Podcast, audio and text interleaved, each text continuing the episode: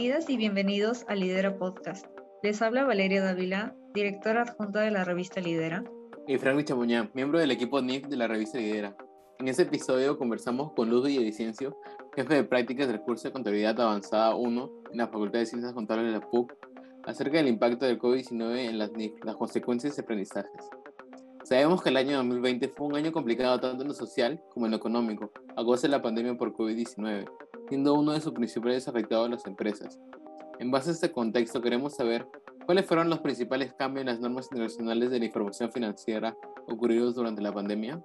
Bien, uno de los principales cambios eh, que diríamos que el IASB trajo a colación con, la, con el COVID-19 fue justamente la invocación o la adición de una enmienda o llamado también expediente práctico dentro de lo que consideramos la, la NIF 16 o el IFR 16, ¿no? en el cual pues esta norma eh, aproximadamente por mayo del 2020 eh, decidió incorporarla, ¿no? justamente para digamos, aliviar un poco a los arrendatarios de su evaluación de aquellos contratos o concesiones de arrendamiento que estaban justamente relacionadas al COVID-19.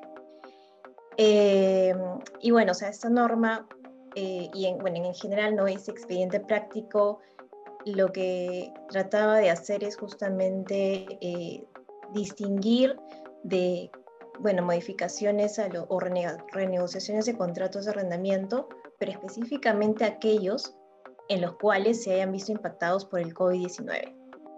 Y bueno, obviamente para esto lo que se hizo es justamente eh, considerar tres em, condiciones importantes ¿no? para que los arrendatarios que tengan este tipo de arrendamientos puedan, eh, y pueden identificarlos. Entonces, por ejemplo, una de las principales eh, condiciones era que este pago en los arrendamientos de como un resultado, como que una contraprestación que sea igual o menor pues al pago del contrato de arrendamiento que se había pactado anteriormente.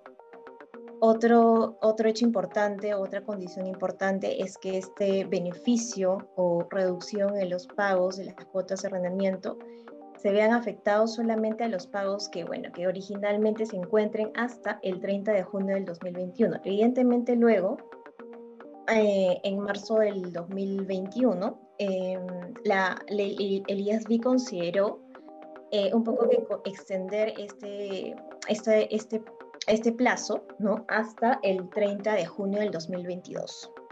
Entonces, un poco te, te decía ¿no? que esta concesión de alquiler, o sea, por ejemplo, podría considerarse ¿no? que, que aquellos pagos de arrendamiento que se hayan visto reducidos ¿no? En o hasta antes del 30 de junio del 2021, digamos, para ponerlos en contexto en el cual em, este, esta enmienda se trajo de inicio en el año en, en, el 28 de mayo del 2020.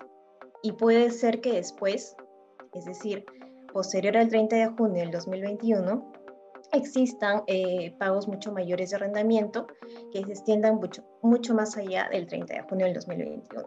Entonces, claro, o sea, justamente esta era la idea para acotar ¿no? los contratos de arrendamiento. Y otro punto importante también era el hecho de que no haya ningún cambio sustancial en otros, eh, otros términos del contrato. ¿Y esto qué quiere decir? Bueno, pues justamente, eh, o sea, dentro de los cambios sustanciales que podríamos llamar serían pues un cambio en el alcance del arrendamiento, eh, incluyendo además un cambio en el plazo, incluyendo un cambio en, en, la moneda, por decir, ¿no? Algo así. Entonces, claro, o sea, ahí tienes cambios sustanciales, o sea, la conjunción de varios cambios te da un cambio sustancial. Evidentemente, eh, e, esto no estaría considerado, ¿no? Si es que, bueno, estuviésemos en época COVID, bueno, continuamos en época COVID, pero digamos que si estamos dentro de ese término, eh, y tenemos esta serie de, conjunciones de, en las transacciones, evidentemente no estaría dentro de, eh, dentro de las condiciones para aplicar la enmienda por NIF 16. Entonces, justamente estas condiciones, y digamos si lo quieren poner así que son tres condiciones, eh, ya uno podría, como arrendatario, poder evaluar dentro de su lista de contratos si es que calzamos dentro de esta, de esta enmienda, o expediente práctico también llamado así. Una vez que nosotros hacemos este filtro, nosotros la idea es que eh, justamente midamos este cambio, ¿no?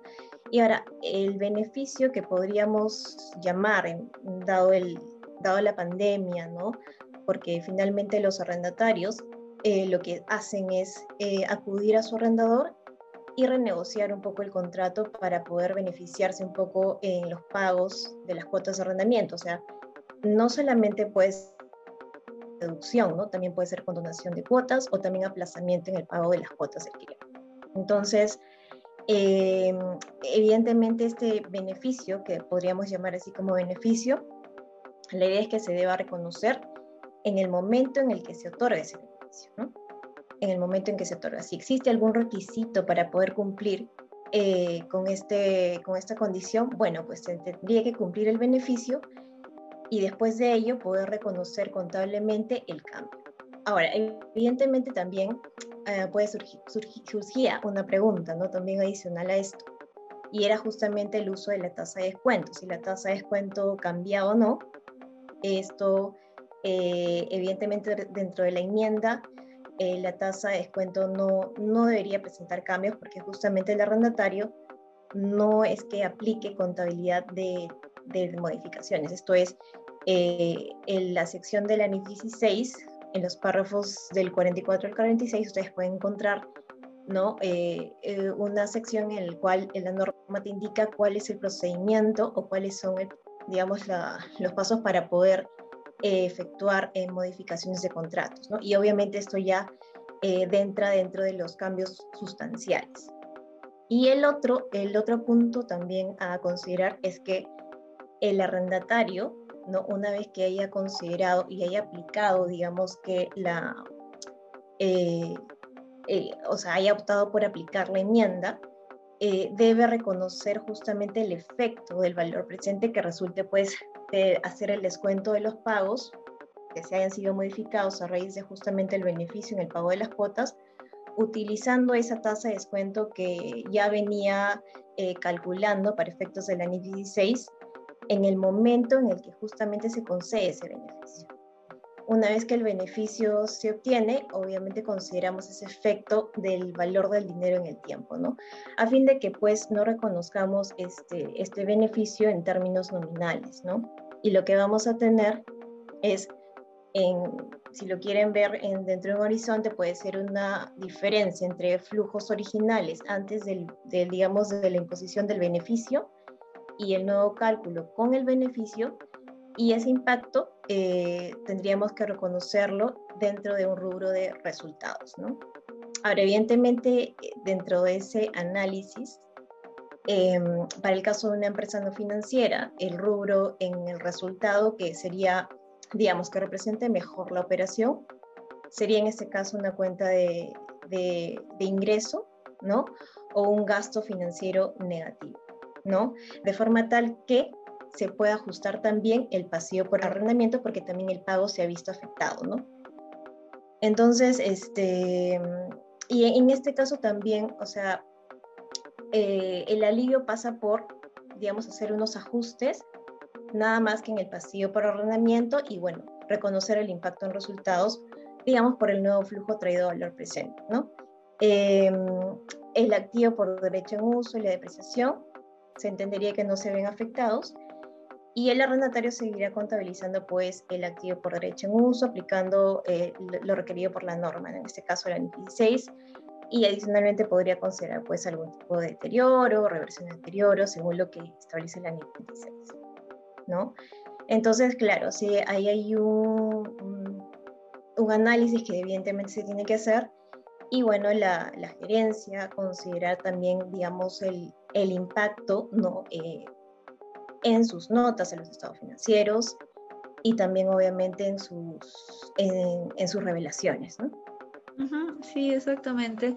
Eh, muy interesante el análisis que ha brindado la pregunta y si de todas formas es necesario que las normas tengan que adaptarse en los contextos, en los escenarios que se presenten y las enmiendas son una forma de facilitar la interpretación y medición adecuada de estos cambios pero eh, quisiéramos saber qué impacto trajo en las empresas la implementación de estos cambios. Eh, claro, justamente a raíz de, estos, de, de esta modificación o esta visión, ¿no? esta enmienda a la NIF 16 y este expediente práctico, eh, trae pues en, cuanto a, a, revisión por parte del área contable, pero no solamente del área contable, sino también eh, de las áreas involucradas en el proceso de gestión y administración de contratos de arrendamiento, porque evidentemente el contador puede evaluar eh, en principio, ¿no? El tratamiento que se le va a dar producto de esta nueva modificatoria, ¿no? Porque acuérdense que también es importante decirlo, ¿no? O sea, una, este, uno puede optar por aplicar esta enmienda, pero quizás, eh, digamos, no necesariamente le sea em, útil y preferiría irse por el camino de simplemente seguir el tratamiento de modificaciones de contrato bajo la NIF 16 inicial, ¿no? Em, pero, o sea, em, en, efectivamente si aplicaríamos o si se aplicase esta, esta enmienda, pasa por eh, hacer un análisis, ya sea por parte del área contable, del tratamiento contable que se va a aplicar, obviamente considerando reconocimiento, medición y revelación en los estados financieros, pero también conversar y, y, conversar también con, con, el área de administración, porque o sea, que son quienes gestionan los contratos pero también es saber, digamos, los, eh, los filtros que se tendrían que tener para este, poder eh, distinguirlos, ¿no? Y, y obviamente eh, dentro de los impactos también podríamos considerar que si una empresa tiene una cantidad innumerable de contratos de arrendamiento en general, ¿no? no solamente que apliquen, digamos, dentro, o que calcen dentro del proceso de la enmienda, sino también otro tipo de contratos X que pueden ser un, no sé, pues podrían ser 100, 200 contratos de arrendamiento y, y, la empresa considera o la gerencia considera que la mejor vía sería pues utilizar una herramienta de cálculo que nos permita ¿no? este, automatizar el proceso de, de, reconocimiento eh, por parte del área contable ¿no? y, y, aplicar o implementar un motor de cálculo ¿no? para que el proceso pueda ser automatizado. ¿no? Eh, dada la cantidad de contratos. Entonces, eh, dentro de ello, o sea, es, el, impacto es fuerte porque, eh, si bien es cierto, imagínense que una empresa trabaja, ha trabajado durante tanto tiempo de forma manual y quiera pasar ¿no? a, a, automatizar el tema del, reconocimiento de contratos, obviamente siguiendo parámetros y consideraciones que indica la norma, la IFR 16, incluyendo también la enmienda, eh, traen un proceso de revisión de contratos, de lectura de contratos, de reuniones con, con los departamentos involucrados de quienes gestionan ese tipo de contratos, ¿no? Eh, para evaluar casuísticas, ¿no? Porque evidentemente pueden haber eh, N tipo de casos, ¿no? En los cuales, digamos, pueden haber condonaciones de cuotas, pueden haber aplazamiento en los pagos, pueden haber incremento, digamos, en el alcance del contrato de plazos, cambios de moneda, producto de también la situación eh, económica y política, ¿no? Pueden haber, digamos, este, decisiones para, para solarizar los contratos, ¿no? Eh, pueden haber innumerables casos e incluso em, eh, puede haber la conjunción de todos ellos ¿no? en un solo contrato. Entonces, y, y, evidentemente hacer los filtros respectivos para poder eh, eso plasmarlo en la herramienta de cálculo. ¿no? Em, y, y, obviamente desde el punto de vista contable también a, ir a la par con, con la sistematización o la automatización, ¿no? que eso es bastante importante porque digamos que te permite aliviar un poco esa parte manual en cuanto al reconocimiento contable.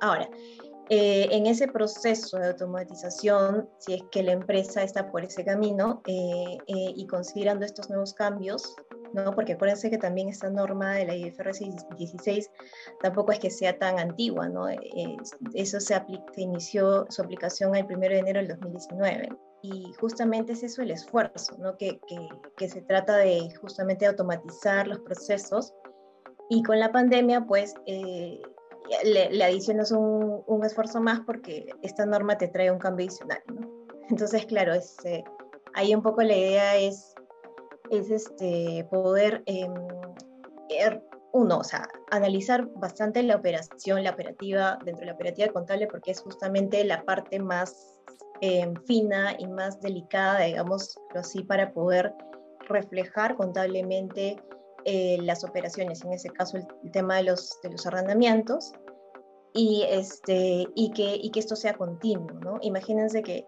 tengamos una empresa que tenga, eh, no sé, pues 50 empresas en un grupo económico y que, y que sean estas, eh, y que apliquen todas estas CFR 16, ¿no? Y filtrar cada una de ellas para poder, digamos, distinguir dentro de su universo de contratos de, de IFRS 16, no aquellas que calcen exactamente con la enmienda, ¿no? Porque, porque obviamente si nosotros, digamos, aplicamos eh, enmienda NIF 16 para una empresa dentro de un grupo, podríamos o tendríamos que aplicarlas para todos, ¿no? Para hacer uniformes, ¿no? Porque si decimos este, que aplicamos IFRS 16 y, y revelamos, ¿no? Colocamos en nuestras revelaciones que aplicamos enmienda, debemos confirmar que esa enmienda se ha aplicado para todas las concesiones de alquiler que cumplan con esas condiciones. ¿no? Eh, claro, vemos que los cambios y enmiendas en las NIFs llevan a empresas, su personal, los contadores, adaptarse a los cambios con el fin de optimizar y automatizar los procesos. Eh, referente a los cambios normativos mencionados anteriormente, a raíz de la pandemia, ¿realmente se logró cumplir con el objetivo que se pretendía? Em, eh, eh, bueno, el objetivo de Elías Bien claramente era eh, justamente aliviar un poco ese proceso de evaluación o distinción o de cálculo, ¿no? Para, para estos, aquellos contratos de arrendamiento que se encuentren dentro de la enmienda. Y bueno, o sea, la forma de cálculo en cierta medida sí te así alivian un poco a los arrendatarios en el sentido de que no tienen que remedir completamente el activo y el pasivo por arrendamiento e incluso de repente tener que tener que dar de baja el contrato y tener que hacer un nuevo análisis ¿no? en función de estas nuevas modificaciones si es que pasaríamos por solamente el, el, la sección del, del, IFRS 16 en los párrafos 44 y 46. Entonces, claro, ahí solamente lo que, lo que si aplicásemos la enmienda, se estaría haciendo simplemente un pequeño ajuste en el pasivo y obviamente reconociendo el impacto en resultados. ¿no? Eh, digamos que si nos circunscribimos solamente a eso, digamos que sí, pero eh, considerando también ¿no? que, que, está, que, estábamos en una época de pandemia, eh, digamos que el esfuerzo y el análisis también para, que, para justamente representar fielmente las operaciones pasa por un proceso de, de análisis y entendimiento de la norma, ¿no? Em, y, eh, y, evaluación de, digamos, de empresa, de, en, qué tipo también de empresa estamos, ¿no? Porque una empresa financiera, no financiera, ¿no? Podríamos este, analizar y ver los rubros que más se acerquen o reflejen eh, la operación, que en ese caso podría ser el impacto en resultados, en, en este caso en el rubro de gastos financieros. Pero si hablamos, por ejemplo, de una empresa no financiera, eh, digamos que quizás no sería tan apropiado ¿no? Eh, clasificarlo dentro del rubro de gastos financieros, ¿no? Porque, y ahí entra un poco el análisis, ¿no? Te pones a analizar, porque digamos, en una empresa financiera, eh, los, digamos, los rubros de la parte financiera podrían estar más asociado, asociados a, a las colocaciones, ¿no? Entonces, claro, ahí pasa por un proceso de análisis que también toma un tiempo, ¿no?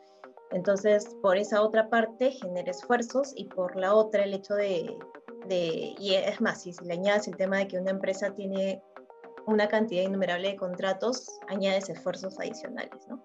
Pero en principio diríamos que sí, ¿no? O sea, eh, si estamos hablando de que el cálculo simplemente se reduce a efectuar ajustes y evaluar, obviamente, y distinguir aquellos contratos que calzan y no calzan dentro de la enmienda, este, sí eh, en parte se logra el objetivo de aliviar, pero por otra tienes la contraparte de que generas también un esfuerzo en, analizar correctamente las operaciones en el entendido de que, de que nos encontramos, nos encontrásemos en una empresa que tiene muchas, muchas operaciones eh, enmarcadas dentro de contratos de, de arrendamiento, ¿no? Claro, Cecilia, muy interesante lo que nos comentas con respecto a cómo más o menos son las perspectivas que adoptan los rubros financieros y no financieros. Eh, quisiéramos saber si consiguientemente, eh, con respecto a la aplicación y el entendimiento adecuado de las NIPS, ¿qué aprendizajes consideras que nos dejó durante la pandemia? Bueno, considero en principio de que de que, digamos, las normas nos ayudan en el proceso de interpretación, reconocimiento y medición y revelación de las operaciones contables, pero ello pasa por un proceso de, de, análisis. ¿no? El aprendizaje que nos da evidentemente es que eh, para llegar a un proceso de entendimiento es, es analizar, eh, digamos, en, principio la norma y tener claro qué es a dónde apunta, ¿no? Y ahora no necesariamente eh, pasa por leer solamente esa norma, ¿no? En, especial, en específico, por ejemplo, la, la enmienda en 16, ¿no? Sino también pasa por revisar normas conexas que podrían ayudarnos también a poder dar una mejor interpretación para una correcta aplicación o la mejor interpretación que se pudiese llegar, ¿no? Porque si, ponemos, nos ponemos a leer la, enmienda, mm, no necesariamente te indica, digamos, los rubros que tienes, eh, digamos, que reconocer para, para efectos de presentarte un registro contable, ¿no? Obviamente cada gerencia o cada entidad eh, evalúa, digamos, este, las operaciones, ¿no?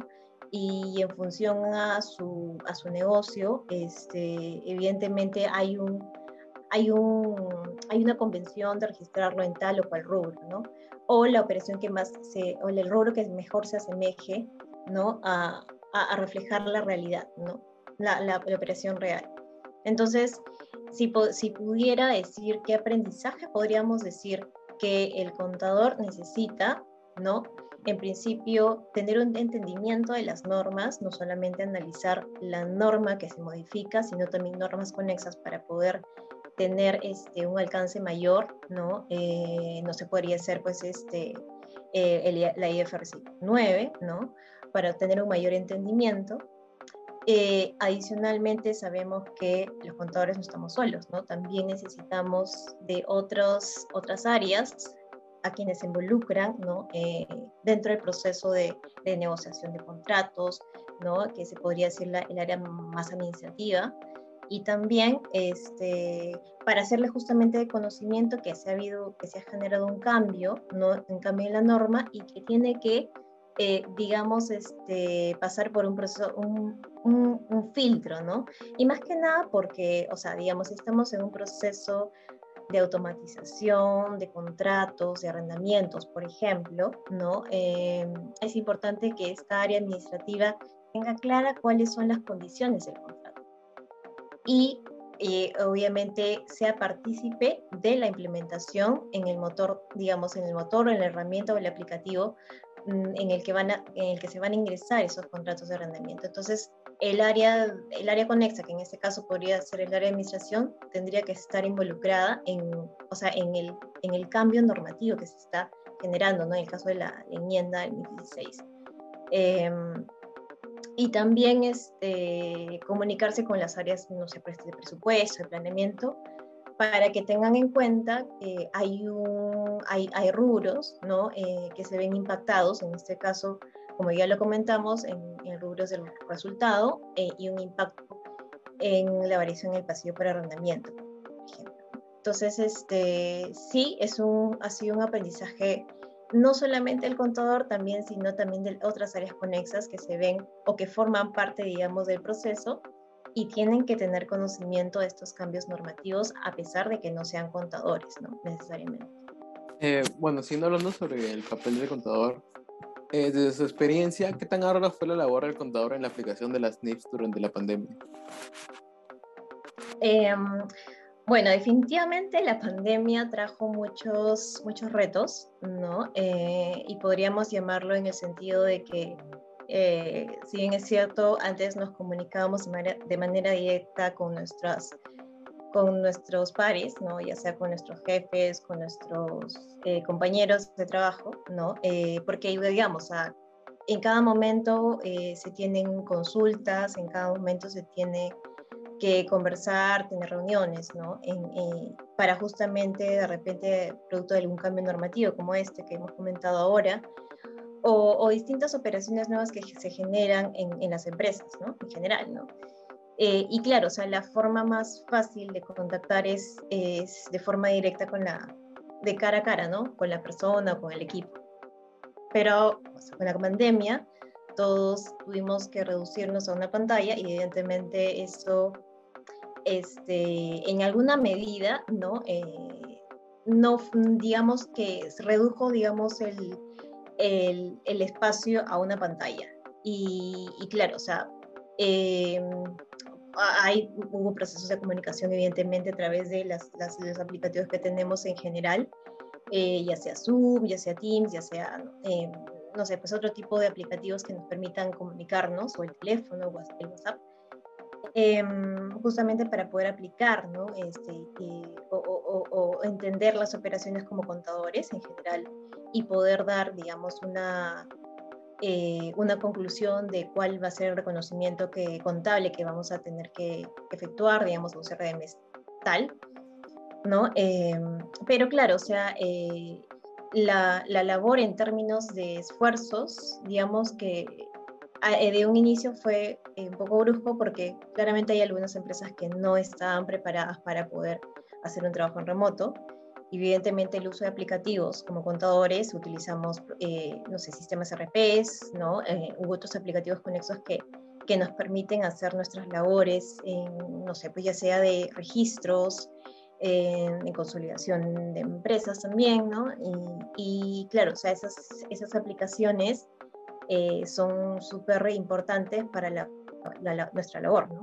Y en la medida en que el, que el acceso a esas aplicaciones eh, se pudieron resolver eh, ya teniendo en cuenta que pues que cada uno, que cada, que cada empresa tiene sus cortes de presentación, presentación a reguladores locales del exterior, ¿no? Em, en, de un inicio fue bastante brusco, ¿no? Y bueno, una cosa positiva en, en cierta medida en, eh, a, a, raíz de la pandemia, inicio de la pandemia, fue que algunos reguladores extendieron un poco los plazos ¿no? de presentación, teniendo en cuenta también que, digamos que el acceso, los accesos, ¿no? la conexión, el tema de la conexión eh, a través de Internet, a veces un poco saturada, evidentemente eh, no genera la rapidez que uno, que uno tuviese si se encontrara en, en una en una empresa donde tienes, eh, digamos, los servidores este, en, el, en, el, sitio, ¿no? Y, y, la conexión de repente quizás es muchísimo más rápida, ¿no?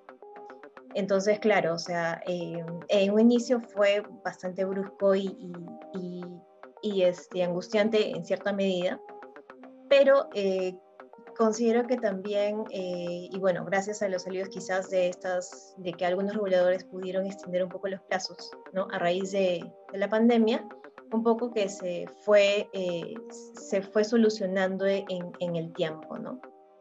Eh, y claro, o sea, después de ello, de que ya las empresas eh, pueden tener un poco más de experiencia, ¿no? Eh, en, cuanto a, en cuanto a la conexión, en cuanto a la, la, rapidez de los aplicativos, el uso de servidores, ¿no?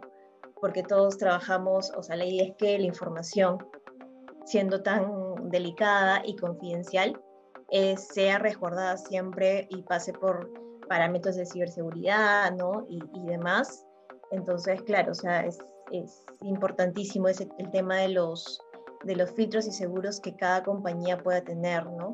Y en ese proceso, evidentemente, también eh, pasa por una eh, eh, identificación justamente de los riesgos que se, que se, podrían exponer, digamos, en este caso, la, la, la empresa, ¿no? A raíz del uso de información confidencial no hay justamente poner parámetros y bloqueos, ¿no? Para que esta información se circunscriba solamente al ambiente, ¿no? De la, de, de, de la empresa, ¿no? Es decir, mm, que no sea, digamos, información que se maneje a nivel de el nivel de local, digamos, de la computadora como tal, sino solamente a nivel de servidores en la, en, en la misma, en la misma nube de la empresa. ¿no? Entonces, claro, por un lado se tuvo ese tema de que mm, al inicio no se tenían accesos suficientes, ¿no?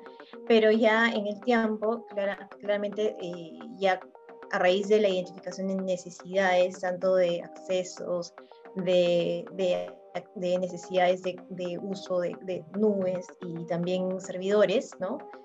Eh, ese tema se va solucionando y por la parte del contador, evidentemente, en cuanto a la aplicación de las IFRS, sigue en su, en su curso, ¿no? en los procesos de, de reuniones, de entendimientos, de análisis, de operaciones, eh, eh, en cuanto al, al, conocimiento de nuevos, nuevos este, transacciones contables o nuevos sucesos, adquisición de compañías, em, eh, distintos procesos que se puedan generar en las empresas, evidentemente este, generan claramente análisis, ¿no? Pero igual, o sea, la idea es que gracias a las herramientas que podamos tener de comunicación, en la medida en que tengamos esas herramientas, o se haya tenido esas herramientas eh, es, es de muchísima ayuda para poder este, tener, tener reuniones en equipos, ¿no? En equipos, consultas eh, con, con, con, clientes internos, con clientes externos, con reguladores locales del exterior, ¿no? Em, es importante la comunicación, eh, si bien es cierto, antes la comunicación era quizás un poco más directa, Ahora eh, la comunicación es a través de aplicativos, ¿no?